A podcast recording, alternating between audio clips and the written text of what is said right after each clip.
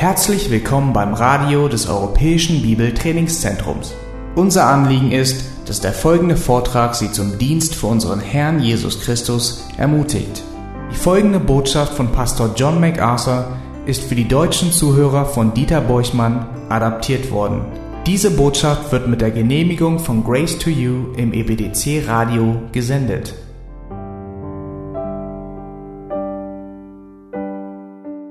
Wir wollen uns heute wieder mit dem Thema wahrer Gott, wohlgefälliger Anbetung befassen. Und unser Text steht in Johannes Kapitel, Kapitel 4. Und wir arbeiten in und um diesen Text aus Johannes 4 herum. In diesem Kapitel des Johannesevangeliums führte unser Herr ein Gespräch mit der Samariterin. Und das Kernstück dieses Gesprächs war ihr Wunsch, richtig vor Gott dazustehen, mit Gott versöhnt zu werden, eine Anbeterin Gottes zu sein. Sie ist sich nicht sicher, wie sie das bewerkstelligen soll. Sie fragt sich, ob es nicht wirklich an einen Ort hängt oder abhängt davon. Wird man entweder in Jerusalem einen Anbeter oder wird man auf dem Berg Garizim anbeten, wo die Samariter ihre Anbetung darbringen? Wo wird man zu einem Anbeter? Und wo sollen wir anbeten? Und sie wundert sich gewiss, wie man Lobpreis darbringen soll und wird sich auch fragen, wie man anbetet. Es sind Fragen, die sie beschäftigen und uns beschäftigen sollten, wenn wir über Anbetung nachdenken. Und Jesus beantwortet alle ausgesprochenen und auch ihre unausgesprochenen Fragen. Und er geht auf diese Dinge ein in Vers 21, Kapitel 4. Und er sagt, Frau, glaube mir, es kommt die Stunde, wo ihr weder auf diesem Berg noch in Jerusalem den Vater anbeten werdet. Ihr betet an, was ihr nicht kennt. Wir beten an, was wir kennen. Denn das Heil kommt aus den Juden. Aber die Stunde kommt und ist schon da, wo die wahren Anbeter den Vater im Geist und in der Wahrheit anbeten werden. Denn der Vater sucht solche Anbeter. Gott ist Geist. Und die ihn anbeten, müssen ihn im Geist und in der Wahrheit anbeten. Es geht nicht um einen Ort. Und es geht auch nicht um einen Götzen oder um irgendein Abbild. Es geht um einen Gott, der Geist ist und er soll im Geist und in der Wahrheit angebetet werden, zu jeder Zeit und an jedem beliebigen Ort. Christen heute und Gläubige unserer Generation befassen sich so viel mehr mit diesem Thema als früher. Wenn ich zurückdenke an meine Kindheit, ich kann mich nicht daran erinnern, dass so viel über äh, Anbetung gesprochen wurde oder dass Dinge, die jetzt so ablaufen, als eine spezielle Form der Anbetung identifiziert wurden. All das hat sich geändert. Es gibt eine gewisse Wiederentdeckung der Anbetung und es ist ein Interesse an Anbetung vorhanden, wie es früher nicht der Fall war. Und das geht schon ein paar Jahrzehnte so. Wir sehen Lobpreisbands, Lobpreismusik und Lobpreisschwerpunkte fast jedes Mal, wenn evangelikale Christen zusammenkommen. Manchmal jedoch ist die Anbetung Gottes in unserem vom Markt gesteuerten Gemeindekonzept, in der Entscheidung, den Gottesdienst etwas äh, freundlicher zu gestalten, und zwar so zu gestalten, dass Nichtgläubige unterhalten werden, zu etwas Oberflächlichen geworden, auch wenn es noch als Anbetung bezeichnet wird. Sie ist einfach oberflächlich, platt und menschenbezogen und durch die Popkultur manipuliert.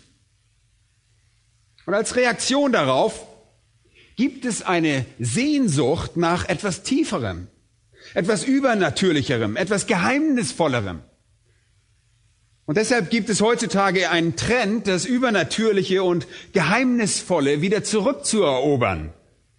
Sogar ins Mittelalter zurückzukehren zum Katholizismus und wieder die althergebrachten klassischen Formen der Liturgie zum Leben zu erwecken, als ob wir durch diese Wiederbelebung dieser alten Form, die oberflächlich betrachtet geheimnisvoll und übernatürlich erscheinen, unsere Anbetung vertiefen und steigern könnten.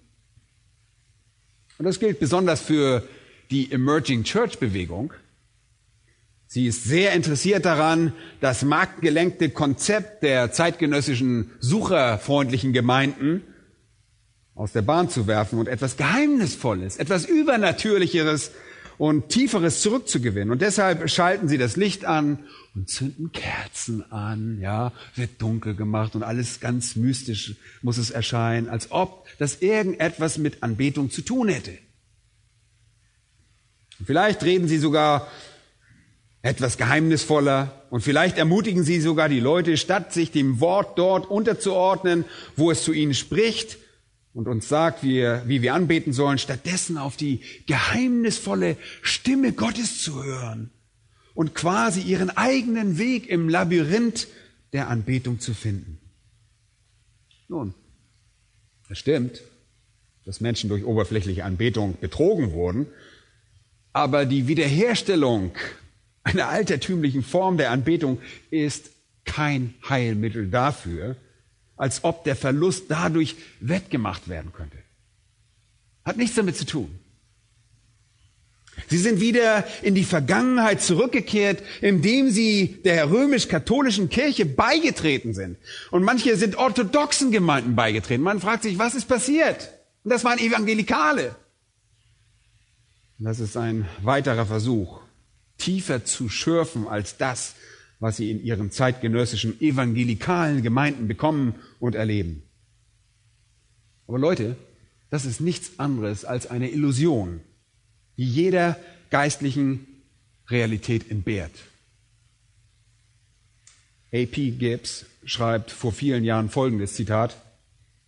Ein Großteil der sogenannten Anbetung im heutigen Christentum ist einfach eine Form des christianisierten Judentums und in manchen Fällen des dünn verschleierten Heidentums. Im Judentum gab es eine separate Priesterkaste. Die Priester und nur sie konnten die Anbetung Israels leiten.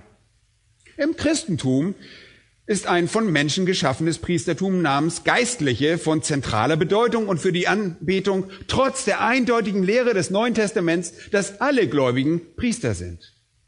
Diese Priester des Judentums trugen sehr markante Roben, ebenso wie die Kleriker in diesen sakramentalen, priesterlichen Formen des Christentums.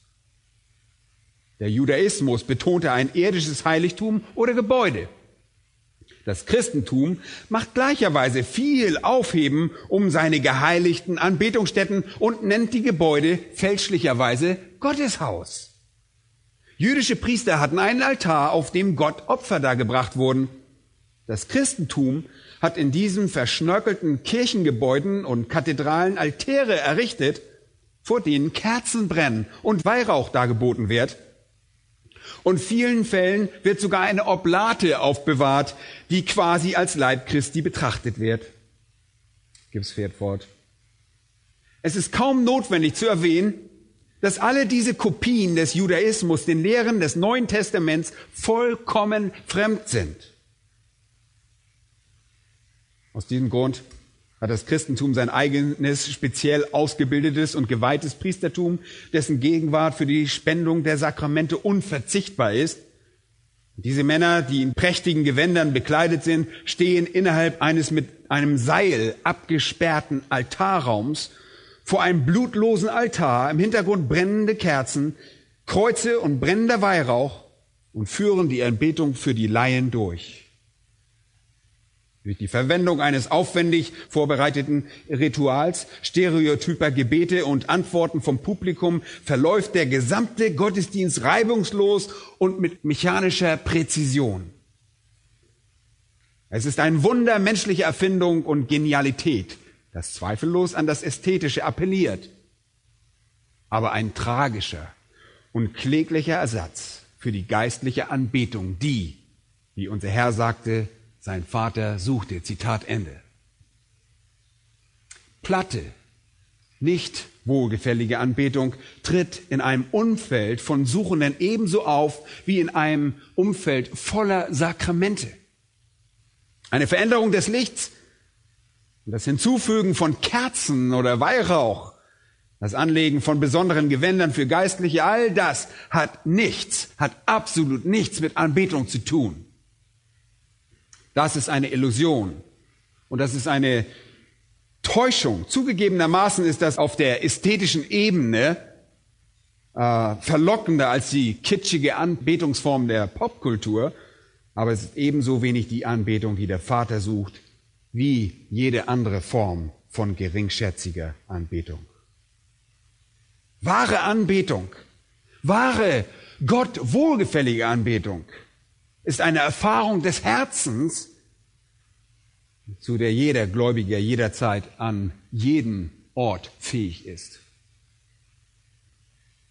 Und das ist es, worauf Jesus hier hinaus will. Es geht nicht um Jerusalem und es geht auch nicht um Garizim und es wird auch nicht länger um einen Altar und ein Heiligtum und um Priester gehen, weil all das beendet sein wird. Als Jesus das sagt, es wird beendet sein.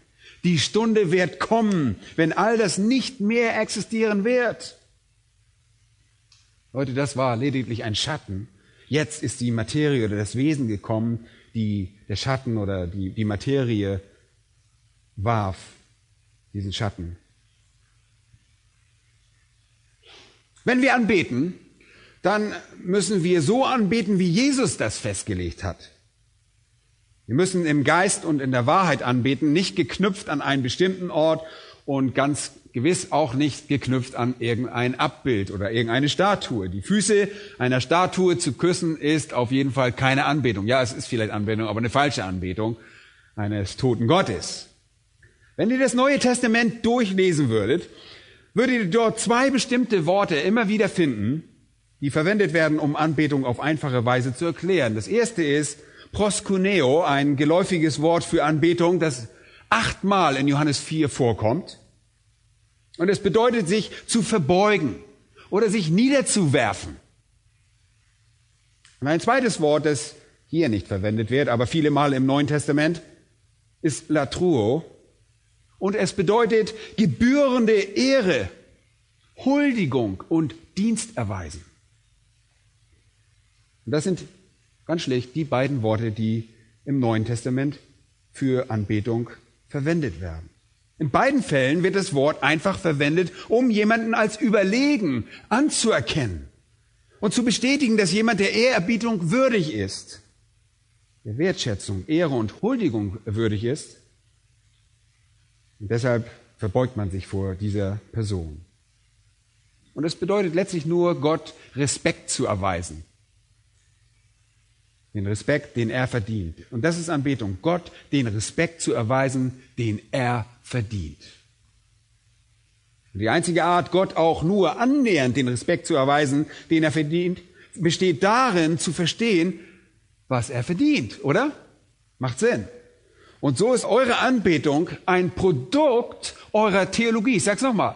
Anbetung ist wirklich ein Produkt eurer Theologie. Und sie ist nicht ein Produkt eures Umfeldes. Sie ist nicht ein Produkt von irgendwelchen Beleuchtungstechniken oder irgendeiner äußeren Aufmachung. Anbetung ist die direkte Konsequenz eures Verständnisses von Gott. Das ist Theologie übrigens. Und je mehr ihr die Herrlichkeit Gottes kennt und je mehr ihr die Offenbarung Gottes versteht, in welche seine Herrlichkeit zum Vorschein kommt, umso mehr betet ihr in dem Sinne an, dass ihr ihm den gebührenden Respekt erweist, weil ihr jetzt wisst, was er verdient. Okay? Um zu verstehen, was Gott verdient, muss man verstehen, was Gott getan und wer Gott ist. Ganz logisch. Einfach ausgedrückt ist Anbetung also die Ehrung Gottes für das, was er ist, was er getan hat und Dankbarkeit für beides. Darauf läuft es letztlich hinaus. Es bedeutet, Gott Ehre zu erweisen für das, was er ist, was er getan hat und dankbar zu sein für diese beiden Dinge. Sehr recht einfach, oder? Und das ist das Endergebnis der Kenntnis der Schrift, dass ihr Gott die Ehre erweisen könnt, die ihm zusteht. Und wenn ihr zum Alten Testament geht und die Psalmen durchlest, ein Buch der Anbetung, weisen die quasi ein bestimmtes Format auf. Und das geschieht ungefähr so. Entweder zeigen die Psalmen uns etwas über das Wesen Gottes oder seine Werke. Und dann dazu die angemessene Reaktion darauf. Man kann Gott anbeten, indem man die Dinge durchgeht, die Gott getan hat. Indem man sagt, Gott, du bist der Gott, der eines Tages aus dem Nichts hervortrat, der immer da war, der alles schuf. Du bist der Gott, der das Universum durch ein einziges Wort schuf, der das ganze, die ganze Erde im All rotieren ließ, der sie, diese Welt, mit einem Sonnensystem umgab.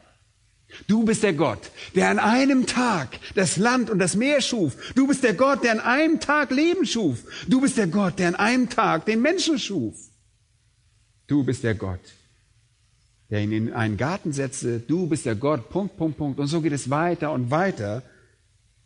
Und ihr zählt alles auf, was Gott getan hat. Und wisst ihr, was ihr macht? Und ihr dankt ihm dafür. Du bist der Gott, der das Volk Israel aus Ägypten erlöst hat. Du bist der Gott, der Israel und die messianische Linie bis zur Ankunft des Messias bewahrt hat. Du bist der Gott, der von einer Jungfrau geborenen Sohn gesandt hat, der einen stellvertretenden Tod starb, auferstand, eine buchstäbliche Auferstehung. Und du bist derjenige, der den Tod besiegt hat. Du leistest Fürbitte und eines Tages wirst du zurückkehren. Das ist dein Plan und das ist dein Zweck. Und ihr Lieben, das ist alles Anbetung. Oder ihr könnt sagen, du bist allmächtig, du bist allwissend, du bist allgegenwärtig, du weißt alles, du bist alles, du bist unwandelbar, du bist unveränderlich, vollkommen, gnädig, barmherzig, heilig. Und was macht ihr dann? Ihr führt einfach alle Eigenschaften Gottes auf. So sieht Anbetung aus. Und ihr dankt Gott für alles, was er ist. Und bei der Anbetung geht es also nicht darum, wo ihr seid oder welches Beiwerk ihr um euch herum habt. Anbetung ist eine Frage dessen, was ihr als Wahrheit über Gott wisst, wer er ist und was er getan hat. Und viele Leute erleben heute eine Art der verkrüppelten Anbetung, eine verkrüppelte Form, weil sie zu einem Treffen oder zu einem Event gehen, zu einem Anbetungsevent. Ja?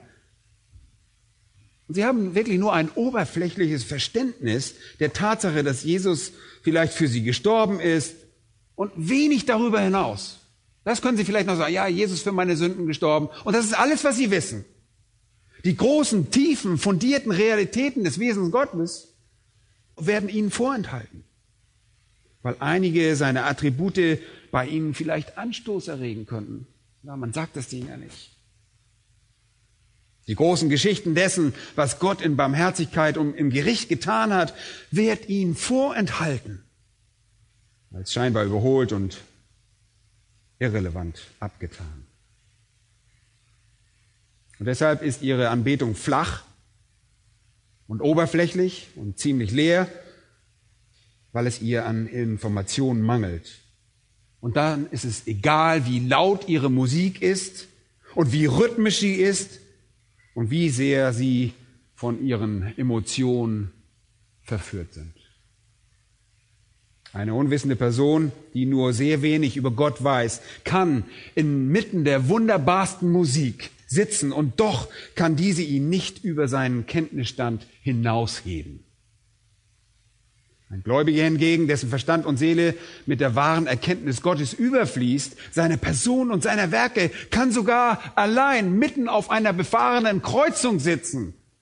Ja, im Lärm von, vom Autos und LKWs und was immer da rumbraust, kannst du sitzen und Gott anbeten. Anbetung ist eine innere Erfahrung. Und das sagt unser Herr sehr deutlich. Und Anbetung ist die Priorität und ich habe versucht, euch das aufzuzeigen. Wir reden auch viel über den Dienst und das ist auch sehr wichtig, aber der Dienst ist das, was vom Vater durch den Sohn über den Heiligen Geist zum Gläubigen hinunterkommt. Anbetung ist das, was von dem Gläubigen durch den Geist über den Sohn zum Vater hinaufsteigt. Dienst kommt also von oben herab, Anbetung steigt nach oben hinauf und beide sind entscheidend.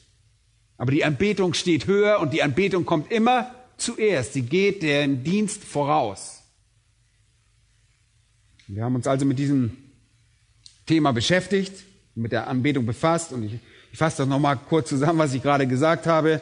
Gott Ehre und Lobpreis zu geben für das, was er ist, was er getan hat und ihm Dank dafür zu sagen. Und zwar von Herzen. Und das ist Anbetung.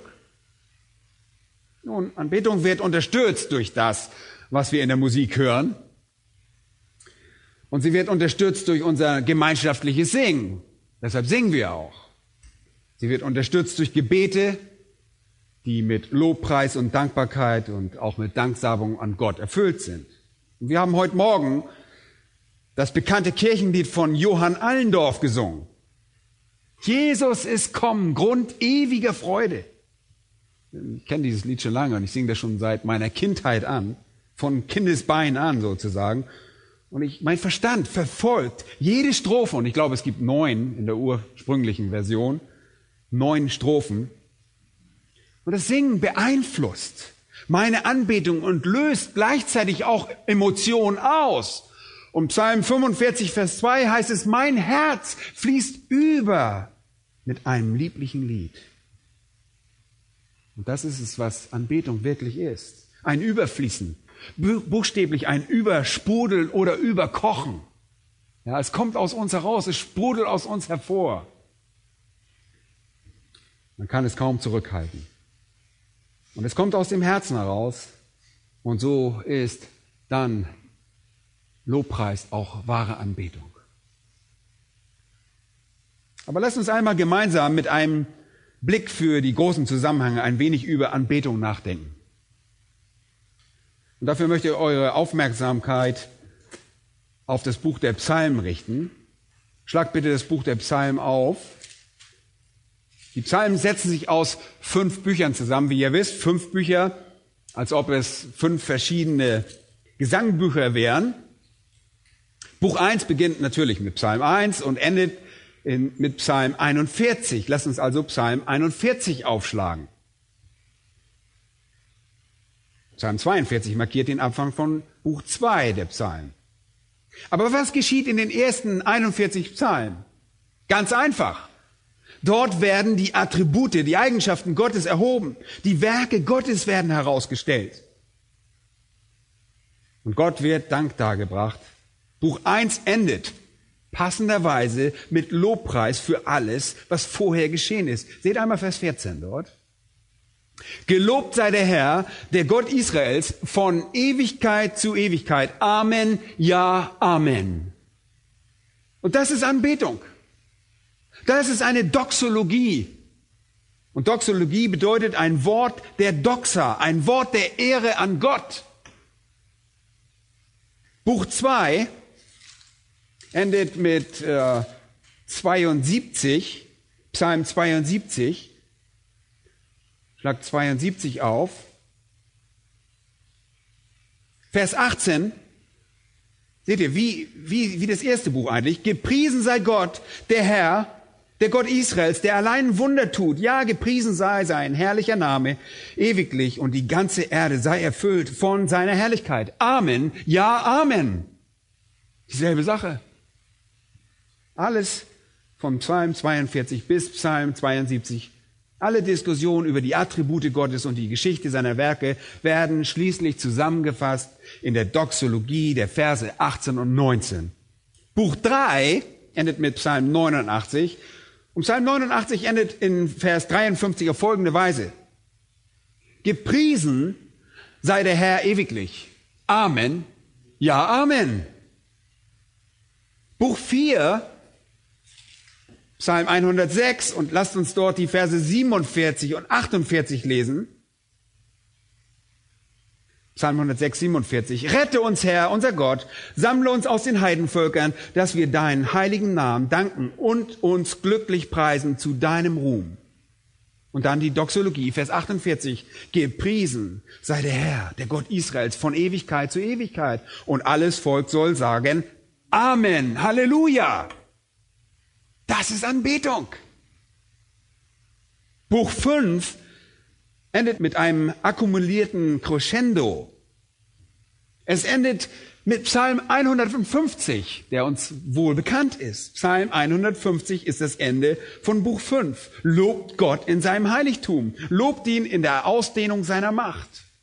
Lobt ihn wegen seiner mächtigen Taten. Lobt ihn wegen seiner großen Herrlichkeit. Seht ihr die beiden Dinge hier? Lobt ihn, Vers 2, für seine mächtigen Taten, die Dinge, die er getan hat, und lobt ihn wegen seiner großen Herrlichkeit, für das, was er ist. Das sind die beiden Dinge. Lobt ihn auf jede erdenkliche Weise mit Hörnerschall, mit Harfe und Laute, mit Tambourin und Reigen, mit Seitenspiel und Flöte, mit hellen Zimbeln, mit wohlklingenden Zimbeln. Und dann endet auch alles so. Alles, was Odem hat, lobe den Herrn. Das ist Anbetung. Und diese Anbetung wird beeinflusst durch alles, was vorher geschehen ist. Und dann kommt ihr zum Neuen Testament und seht auch, das Neue Testament steckt voller Doxologien. Und da wollen wir nur einmal Römer Kapitel 11 betrachten. Römer Kapitel 11. Paulus kommt zum Ende von Kapitel 11 und damit auch zum Ende der größten Abhandlung biblischer Lehre, die je geschrieben wurde. Und Kapitel 12 bis 16 wisst ihr, enthalten diese praktischen Implikationen, die Anwendung dessen, was in Kapitel 1 bis 11 die biblische Lehre ist. In Kapitel 12 heißt es sogar, ich ermahne euch nun, ihr Brüder, angesichts der Barmherzigkeit Gottes. Und das ist alles, was er unter dem allgemeinen Begriff Heil in den ersten elf Kapiteln beschrieben hat. Er ermahnt sie, also auf der Grundlage, auf dieser Grundlage, dass sie ihre Leiber darbringen als ein lebendiges, heiliges Gott, wohlgefälliges Opfer. Und damit geht er zur praktischen Anwendung über. Aber der Abschnitt über die biblische Lehre endet in Kapitel 11 und erhebt dort den Charakter Gottes. Er stellt die mächtigen Taten Gottes bei der Errettung heraus und endet mit einer Doxologie, Kapitel 11, 33. O welch Tiefe des Reichtums sowohl der Weisheit als auch der Erkenntnis Gottes. Wie unergründlich sind seine Gerichte und wie unausforschlich seine Wege. Leute, es ist gut für uns, uns auf ein so tiefes Verständnis Gottes einzulassen, dass wir ihn nicht begreifen können. Leute sagen immer wieder, oh, und ich habe das manches Mal gehört, nicht bei euch, nicht von euch, preis den Herrn, aber ich habe das schon oft gehört. Oh, du solltest den Leuten nicht sowas sagen, sie werden das nie verstehen. Erzähl ihnen bloß nichts von der Auserwählung, von der, von der Lehre der Erwählung und Prädestination. Das werden sie nie verstehen und begreifen. Die werden eher weglaufen, die Leute. Sag ihnen bloß nichts über göttliche Souveränität, über souveräne Barmherzigkeit und Errettung. Das zu begreifen wird für die Leute viel zu schwer sein. Beschränk dich einfach auf die einfachen Dinge. Ja, mach's, mach's so einfach wie möglich. Leute, das Gegenteil trifft zu. Genau das Gegenteil trifft zu. Führe sie auf eine Ebene, wo die Dinge so schwer sind, dass sie sie nicht mehr verstehen. Da wollen wir hin. Führe sie so weit auf dieser Ebene, dass es ihr Verständnis vollkommen übersteigt und lass sie beginnen, den unergründlichen und unbegreiflichen und unausforschlichen Charakter Gottes zu spüren. Da wollen wir hin. Wenn ihr wirklich in der Lage sein wollt, Gott zu preisen, dann müsst ihr über den Punkt hinausgehen, wo die Dinge ganz einfach für euch sind. Über den Punkt, wo ihr alles bequem und leicht erklären könnt. Es ist wirklich eine Schande und eine Armutszeugnis für den Evangelikalismus, dass deren Mitglieder nicht einmal annähernd an diesem Punkt sind. Die meisten haben so ein naives Verständnis der Dinge Gottes. Was für ein Betrug sind sie dort wohl erlegen? Leute, wir müssen von Gott überwältigt sein. Er muss für uns unausforschlich und unergründlich sein. Wir müssen durch sein Gericht verwirrt sein. Wir müssen seine Wege unverständlich finden. Wir müssen durch das Leben gehen und sagen, ich verstehe Gott nicht. Warum? Wie? Ich verstehe das nicht. Es muss so sein. Denn wer hat den Sinn Gottes erkannt? Die Antwort auf diese rhetorische Frage lautet, niemand. Niemand. Glaubt ihr, dass es Gott gefällt, wenn ihr an einem Punkt angekommen seid, wo ihr denkt, ihr könntet Gott vollkommen verstehen? Das ist ein großer Irrtum. Das ist ein großer Irrtum. Glaubt ihr, das würde Gott gefallen, wenn du sagen würdest, jetzt verstehe ich Gott, ich habe alles in der Tasche, ich weiß genau, wie Gott ist. Das würde Gott nicht gefallen. Oh, jetzt habt ihr also den Sinn. Gott ist erkannt. Wisst ihr, was das ist? Das ist die Torheit eines Schulanfängers. Ja, man sagt immer, wenn wir zur Schule gehen, niemand weiß so viel wie ein Schulanfänger. Die wissen nämlich gar nichts, was sie nicht wissen. Oder auch am Seminar haben wir das oft erlebt. Niemand weiß mehr als ein Studienanfänger am Predigerseminar. Denn Studienanfänger haben noch nicht entdeckt, was sie nicht wissen. Die beste Art von biblischer Bildung ist diejenige, die euch dahin führt, wo ihr euch nicht auskennt. Und wie ihr wisst, dass ihr euch dort nicht auskennt und nicht auskennen könnt. Und ihr kommt dann zu 5. Mose 29, Vers 28 und sagt, was verborgen ist, das steht bei dem Herrn, unserem Gott. Wer hat den Sinn des Herrn erkannt? Bisher, ich habe immer wieder mit Leuten zu tun, unter anderem auch beim EBDC, die mir Fragen stellen, die ich nicht beantworten kann. Und ich habe das sicherlich auch schon mal erlebt, wo man sagt oft manchmal, das weiß ich nicht. Und denkt, hä, wieso sagt er einfach, weiß ich nicht? Ich weiß sie wirklich nicht. Viele Fragen und wirklich, ich verspreche euch, alle Fragen, auf die ich eine Antwort weiß, die antworte ich auch. Aber egal wie viele Fragen ich beantworte, einige versuchen mich immer wieder auf Fragen festzunageln, die ich nicht beantworten kann. Das gerade letzte Woche beim EWC war das so. Ich erkläre eine Sache und sage, weiß ich nicht. Ja, aber könnte es nicht so und so sein? Ich sage, keine Ahnung. Weiß es nicht. Wisst ihr was? Und das ist gut so, dass wir nicht alles wissen. Es ist gut so, dass ich sie nicht beantworten kann. Denn das bedeutet, dass Gott mir weit überlegen ist. Und dafür solltet ihr dankbar sein, dass Gott mir überlegen ist. Weil Gott nicht ist, wie ich es bin. In Römer 11 ist der geliebte Apostel Paulus, der eine Doxologie überbringt, über Dinge ausbringt, hervorbringt, über Dinge, die er nicht verstehen kann. Wer wurde sein Ratgeber? Gott ist undurchschaubar und unabhängig von uns. Er braucht uns nicht, um alles zu ergründen, damit wir es ihm erklären können. Und darum geht es in diesem Vers ganz bestimmt. Wenn ihr Gott an den Punkt bekommt, wo ihr Gott Gott erklären könnt, hört mal gut zu, wenn ihr an den Punkt kommt, wo ihr Gott Gott erklären könnt, dann seid ihr wirklich Narren und weit von dem Punkt, wo ihr sein müsst. Oder Vers 35, Kapitel 11. Oder wer hat ihm etwas zuvor gegeben, dass es ihm wieder vergolten werde? Und das ist eine weitere Illusion. Glaubt ihr, dass Gott euch irgendetwas schuldet? Leider glauben die meisten Menschen das. Oh, ich bin ein guter Mensch. Gott würde mich bestimmt nicht in die Hölle schicken. Das ist ein Irrtum. Gott ist euch nicht schuldig. Er ist niemandem gegenüber zu irgendetwas verpflichtet. Also schuldet er niemandem irgendetwas. Er hat die Freiheit zu tun, was er will, denn von ihm und durch ihn und für ihn sind alle Dinge, ihm sei die Ehre in Ewigkeit. Amen. Und das wie bei dem Psalm. So endet jedes Buch der Psalm und so endet auch dieser große Abschnitt der Theologie der Errettung. Sie endet mit einer Doxologie. Und das, ihr Lieben, ist Anbetung. Es ist wirklich bedrückend, dass es so viele Menschen gibt, die nie an den Punkt gekommen sind, wo Gott ihnen unverständlich ist, wo seine Wege unausforschlich sind seine Gedanken ihnen ein Rätsel oder wo sie ihn nicht mehr erforschen können. Aber das ist genau der Punkt, wo ihr sein müsst.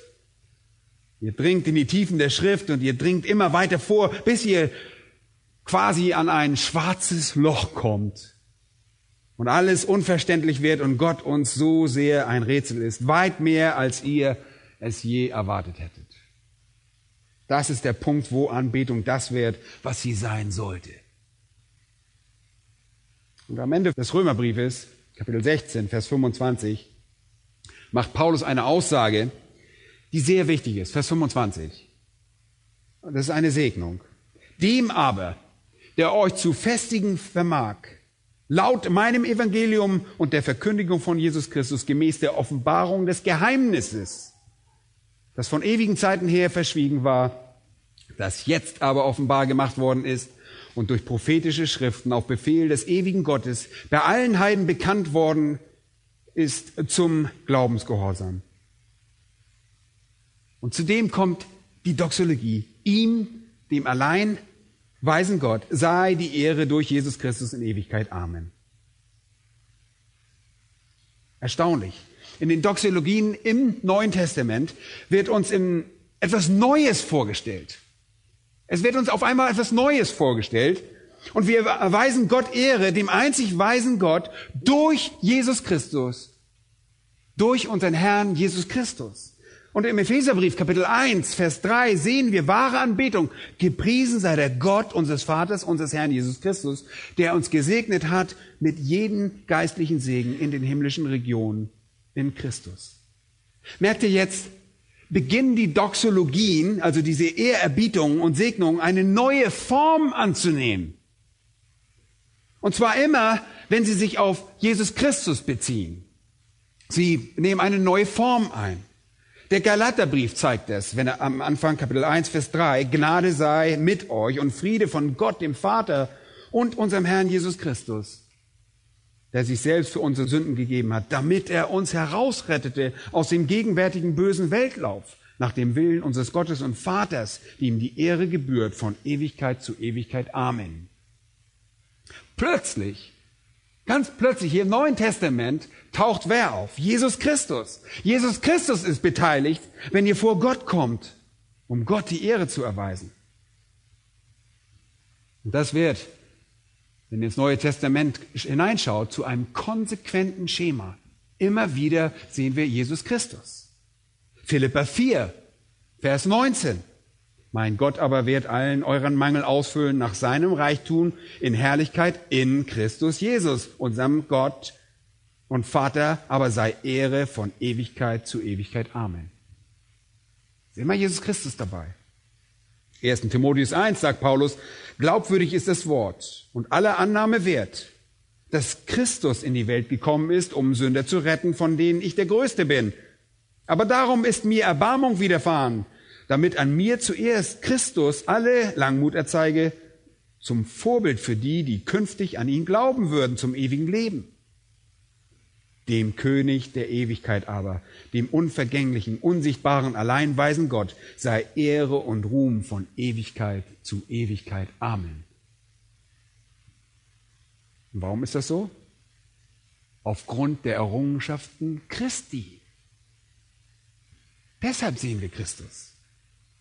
Doxologie und Lobpreis Gottes beinhaltet immer Christus. Ist immer der Christus dabei. Es gibt keine andere wahre Anbetung. Hebräer 13, Vers 20. Der Gott des Friedens aber, der unseren Herrn Jesus Christus aus den Toten heraufgeführt hat, den großen Hirten der Schafe durch das Blut eines ewigen Bundes, er rüste euch völlig aus zu jedem guten Werk, damit ihr seinen Willen tut, indem er in euch das wirkt, was vor ihm wohlgefällig ist, durch Jesus Christus. Ihm sei die Ehre von Ewigkeit zu Ewigkeit. Amen. Und jetzt, da Christus gekommen ist, ist es nicht länger möglich, Gott ohne Christus anzubeten. Leute, das ist nicht möglich. 1. Petrus 5 macht es deutlich, Vers 10. Der Gott aller Gnade aber, der uns berufen hat zu seiner ewigen Herrlichkeit in Christus Jesus er selbst möge euch, nachdem ihr eine kurze Zeit gelitten habt, völlig zubereiten, festigen, stärken, gründen. Und jetzt kommt die Doxologie. Ihm sei die Herrlichkeit und die Macht von Ewigkeit zu Ewigkeit. Amen. Das Neue Testament wiederholt einfach immer wieder die Lobeshymnen an Gott durch Christus. 2. Petrus 3, Vers 18. Wachst dagegen in der Gnade und der Erkenntnis unseres Herrn und Retters Jesus Christus. Ihm sei die Ehre, sowohl jetzt als auch bis zum Tag der Ewigkeit. Amen. Wir verherrlichen Gott durch Christus. Und plötzlich verherrlichen wir Christus als Gott. Wenn ihr zum Buch der Offenbarung kommt, seht ihr dort dasselbe Schema. Betrachtet nur einmal ganz kurz Offenbarung Kapitel 4. Dort geht es um Anbetung, um den Thron Gottes herum in Kapitel 4 Offenbarung 4 führt euch in den Himmel zum Thron Gottes. In Vers 8 finden sich die vier lebendigen Wesen wieder und sie beten Gott ohne Unterlass an. Ohne Unterlass. Was sagen sie? Heilig, heilig, heilig ist der Herr, Gott, der Allmächtige, der war und der ist und der kommt. Und als die lebendigen Wesen demjenigen, der auf dem Thron sitzt, Herrlichkeit und Ehre und Dank erweisen, fallen die 24 Ältesten nieder. Und diese repräsentieren die Heiligen, die Gläubigen und schließen sich dann den Engeln an und sagen, sie fallen nieder vor dem Thron und beten den an, der lebt von Ewigkeit zu Ewigkeit. Und sie werfen ihre Kronen vor den Thron nieder und sprechen, würdig bist du, o Herr, zu empfangen den Ruhm und die Ehre und die Macht, denn du hast alle Dinge geschaffen und durch deinen Willen sind sie und wurden sie geschaffen. Aber damit hört die Anbetung noch nicht auf. Schaut einmal zu Kapitel 5 und Vers 9. Und sie sangen ein neues Lied, in dem sie sprachen, du bist würdig, das Buch zu nehmen und seine Siegel zu öffnen, denn du bist geschlachtet worden und hast uns für Gott erkauft mit deinem Blut aus allen Stämmen und Sprachen und Völkern und Nationen und hast uns zu Königen und Priestern gemacht für unseren Gott und wir werden herrschen auf Erden. Und in Vers 12 geht der Lobpreis weiter. Würdig ist das Lamm, das geschlachtet worden ist, zu empfangen Macht und Reichtum und Weisheit und Stärke und Ehre und Ruhm und Lob. Jedes Geschöpf, das im Himmel und auf der Erde und unter der Erde ist, und was auf dem Meer ist und alles, was in ihn ist, hörte ich sagen, dem, der auf dem Thron sitzt und dem Lamm gebührt das Lob und die Ehre und der Ruhm und die Macht von Ewigkeit zu Ewigkeit. Und die vier lebendigen Wesen sprachen Amen. Und die 24 Ältesten fielen nieder und beteten den an, der lebt von Ewigkeit zu Ewigkeit. Und im Alten Testament wurde Gott angebetet, im Neuen Testament beteten sie Gott durch Christus an. Und sie beteten Gott und Christus als Gott. Und im Himmel beten wir Gott und Christus für immer und ewig an. Das ist wahre Anbetung. Und wir werden für immer die Attribute unseres Gottes und seine mächtigen Werke rezitieren, einschließlich des Wesens Christi, das mit Gottes Wesen identisch ist und auch die mächtigen Werke Christi, mit denen er uns zur Erlösung gebracht hat. All das führt uns wieder zu Johannes 4 zurück. Wir haben diesen Text betrachtet und über die Bedeutung von Anbetung gesprochen. Wir haben über die Quelle der Anbetung gesprochen. Die Bedeutung der Anbetung ist ersichtlich in der gesamten Schrift. Und die Quelle der Anbetung ist in der wirksamen Suche des Vaters zu finden. Und der Vater sucht Anbeter. Und wenn wir von äh, wirksamer Suche sprechen, dann meinen wir damit eine errettende Suche, die tatsächliche Erlösung. Wir werden von Gott erlöst, um wahre Anbeter zu sein und zu werden. Erneuert durch ein neues Leben und die Eigenschaften dieses neues Lebens beinhalten dann den Wunsch, und die Sehnsucht nach Anbetung. Und das kennt ihr alle. Ihr alle liebt es, zusammenzukommen und Gott anzubeten und ihn zu preisen, gehorsam zu sein. Ihr alle seid gesegnet, wenn ihr gehorsam seid. Und das haben wir auch in Philippa 3,3 gesehen und auch mehrfach bemerkt. Wir haben also über die Bedeutung der Anbetung gesprochen und die Quelle der Anbetung und schließlich sind wir zu dem Objekt der Anbetung gekommen und ich habe euch die letzten beiden Male gesagt, dass dies Gott als Geist sei, einmal, einmal als Geist. Schaut einmal auf Vers 24, dass wir Gott als Geist anbeten, nicht als ein Abbild eines Götzen oder ein Bild, das mit Händen geschaffen wurde. Gott ist also Geist, der heilig ist. Aber nur kurz zweitens beten wir Gott nicht nur als Geist an, sondern auch als Vater. Immer wieder in diesem Abschnitt. Zum Beispiel in Vers 21, ihr werdet den Vater anbeten. Vers 23, wahre Anbeter werden den Vater anbeten. Und das Konzept des Vaters steht hier also neben dem Konzept des Geistes. Wenn wir sagen, dass Gott Geist ist, meinen wir damit, dass er unkörperlich, also ohne Körper und grenzenlos ist. Aber wir bieten ihn auch als Vater an. Und das Konzept von Vater, Gott als Vater in diesem Abschnitt bezieht sich nicht auf ihn als unseren Vater. Wir reden nicht über die Tatsache, dass er ein Vater seiner Kinder ist. Das tut er an anderen Orten. Darum geht es hier an dieser Stelle nicht. Die Essenz, das Wesen von Gott als Vater ist hier dreieinig. Wir beten den Gott an, der Vater ist. Und derjenige, der dies zu der Frau sagt, ist in Wirklichkeit selbst der Sohn des Vaters. Darauf kommt es an.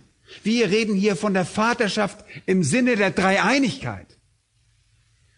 Und das ist von entscheidender Bedeutung für das Verständnis aller christlichen Theologie und aller Wahrheiten. In Johannes 5, Vers 17 sagt Jesus, mein Vater wirkt bis jetzt und ich wirke auch und vergleicht sich mit Gott. Und er vergleicht sich mit Gott und er tut das, was Gott tut. Und in Vers 19, Kapitel 5 in Johannes, sagt er, wahrlich, wahrlich, ich sage euch, der Sohn kann nichts von sich selbst aus tun, sondern nur, was er den Vater tun sieht. Denn was dieser tut, das tut gleicherweise auch der Sohn. Er tut das, was Gott tut, auf die gleiche Weise, wie Gott es tut. Es ist die Vater-Sohn-Beziehung, die er hier im Auge hat, wenn er in Johannes 4 zu dieser Frau spricht. Und in Johannes 5 und Vers 20 heißt es, denn der Vater liebt den Sohn und zeigt ihm alles, was er selbst tut. Und er wird ihm noch größere Werke zeigen als diese, so dass ihr euch verwundern werdet. Denn wie der Vater die Toten auferweckt und lebendig macht, so macht auch der Sohn lebendig, welche er will. Denn der Vater richtet niemand, sondern alles Gericht hat er dem Sohn übergeben. Und dann kommt dieser kritische Vers in Vers 23. Damit, warum? Damit alle den Sohn ehren, wie sie den Vater ehren. Wer den Sohn nicht ehrt, der ehrt den Vater nicht, der ihn gesandt hat. Deshalb, niemand betet Gott wirklich an, wenn er nicht Christus gleichermaßen anbetet. Was, wirklich? Ist das wirklich so? Beten Juden, die den Gott der Bibel anbeten, ihn nicht richtig an? Nein. Nein. Wenn man den Sohn nicht ehrt, ehrt man auch den Vater nicht. Und das sind die Worte von Jesus. Das sind Jesu eigene Worte. Es ist nicht so, als sei das eine alleinstehende Aussage oder eine schwer zu deutende Aussage. Es ist unmissverständlich klar, wer nicht den Sohn anbetet, der kann den Vater nicht ehren. Hört einmal auf die Worte von Jesus in Matthäus 11, 27. Alles ist mir von meinem Vater übergeben worden. Und niemand erkennt den Sohn als nur der Vater und niemand erkennt den Vater als nur der Sohn und der, welchem der Sohn es offenbaren will. Ist das deutlich oder nicht? Ja, ist deutlich. Ihr könnt den Vater nicht kennen, ohne den Sohn zu kennen. Ihr könnt den Vater nicht anbeten, ohne den Sohn anzubeten. Und das ist es, was sich hinter der Verwendung des Begriffs Vaters durch unseren Herrn verbirgt, wenn er mit dieser Frau spricht. Als Vater im Rahmen der Dreieinigkeit.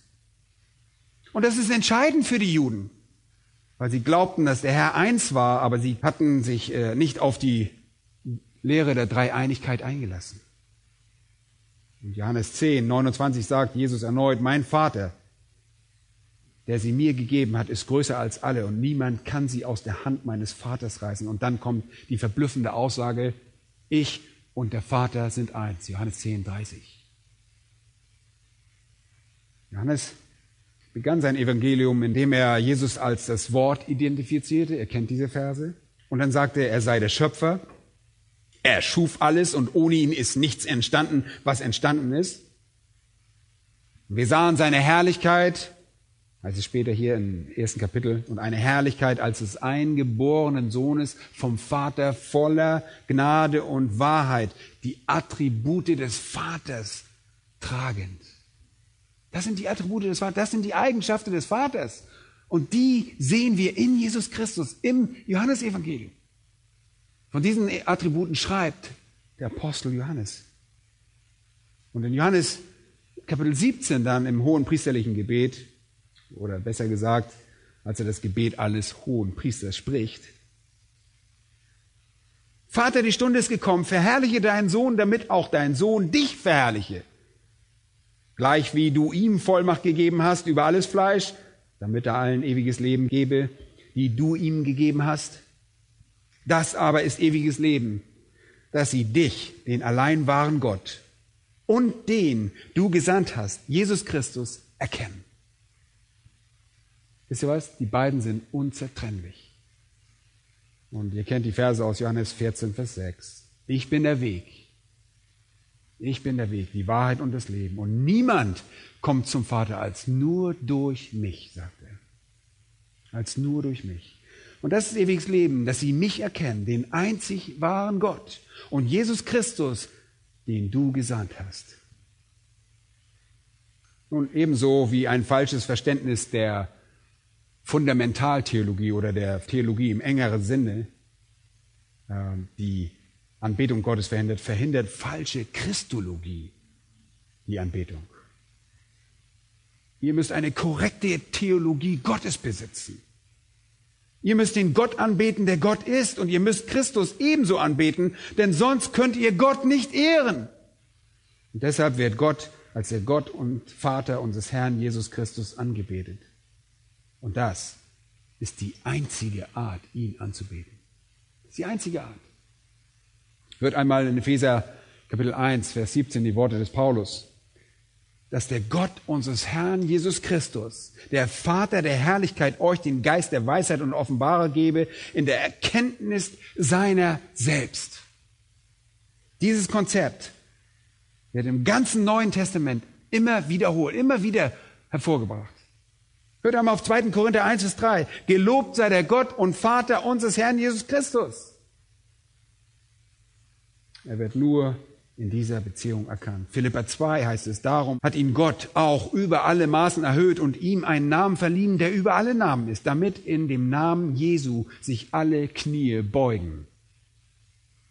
Und das gehört eigentlich nur zu Gott. Ja? Dass man sich die Knie beugt, gehört zu Gott. Damit sich alle Knie derer beugen, die im Himmel und auf Erden und unter der Erde sind und alle Zungen bekennen, dass wer dass wer der Herr ist? Jesus Christus. Wozu? Zur Ehre Gottes des Vaters.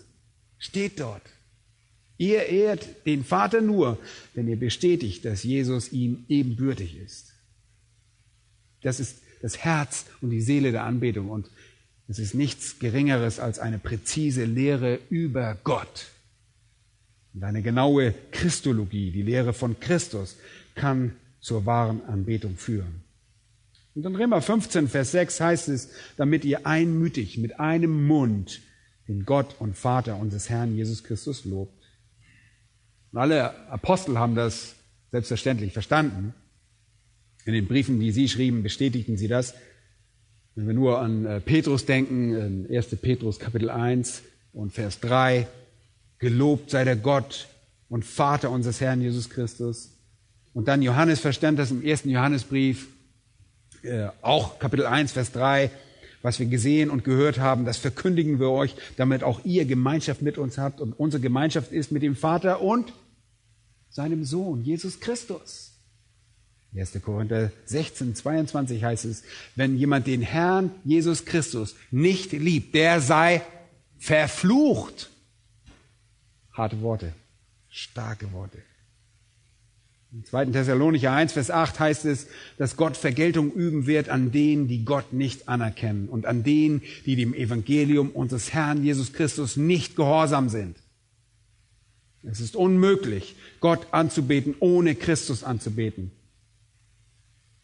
Diese hohe Priorität, die sich durch das Neue Testament zieht, definierte schon immer das Leben der wahren Gemeinde. Menschen durch die Jahrhunderte beteten Gott an und sie beteten Christus an. Und als den einzigen Weg sahen sie den Herrn Jesus Christus, um zu Gott zu kommen. Und daran sollte sich auch in der Zukunft nichts ändern. Psalm 2 sagt, Gott küsst den Sohn, damit er nicht zornig wird. Wer ist das Objekt unserer Anbetung? Der Gott, der Geist ist und der Gott, der im Wesentlichen eins mit unserem Herrn Jesus Christus ist. Amen. Lass uns zusammen beten.